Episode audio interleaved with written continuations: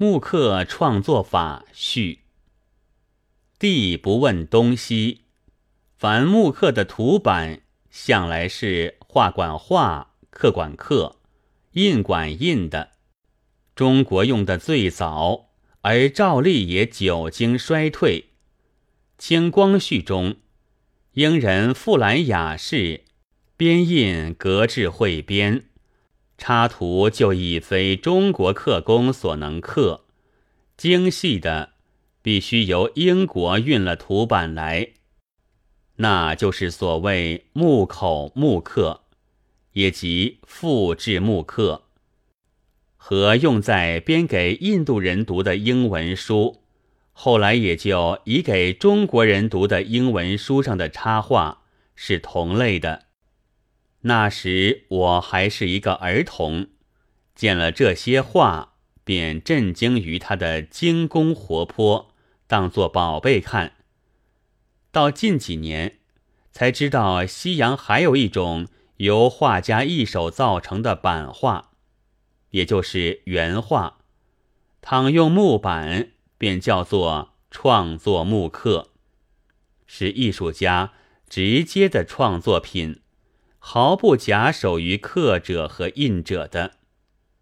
现在我们所要少戒的，便是这一种。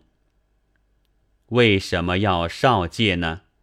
据我个人的私见，第一是因为好玩儿。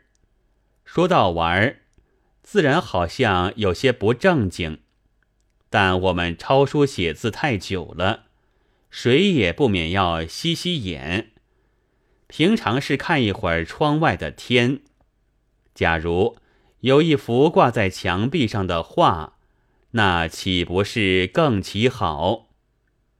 倘有得到名画的力量的人物，自然是无需乎此的。否则，一张什么复制缩小的东西，实在远不如原版的木刻，既不失真，又省耗费。自然，也许有人要指为要以金雅立国的，但比起古雅来，不是已有古今之别了吗？第二是因为简便，现在的金价很贵了，一个青年艺术学徒想画一幅画，画布颜料就得花一大批钱，画成了。倘使没法展览，就只好请自己看。木刻是无需多花钱的，只用几把刀在木头上画来画去。这也许未免说的太容易了，就如印人的刻印一样，可以成为创作，作者也由此得到创作的欢喜。印了出来。就能将同样的作品分给别人，使许多人一样的受到创作的欢喜。总之，是比别种做法的作品普遍性大得远了。第三是因为有用，这和好玩似乎有些冲突，但其实也不尽然的，要看所玩的是什么。打麻将恐怕是终于没有出息的了。用火药做花炮玩，推广起来却就可以造枪炮。大炮总算是实用不过的吧。而安特莱夫一有钱，却将它装在自己的庭园里当玩意儿。木刻原是小富家儿艺术，然而一用在刊物的装饰。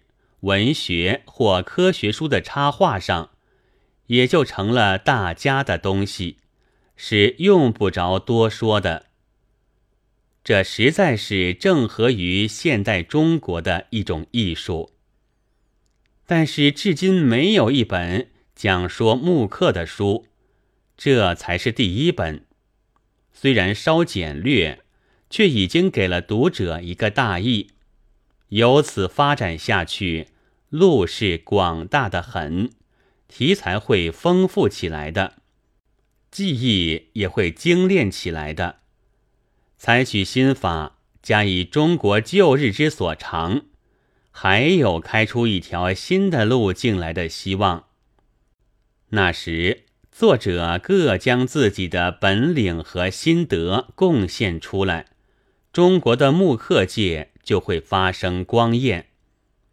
这书虽然因此要成为不过一粒星星之火，但也够有历史上的意义了。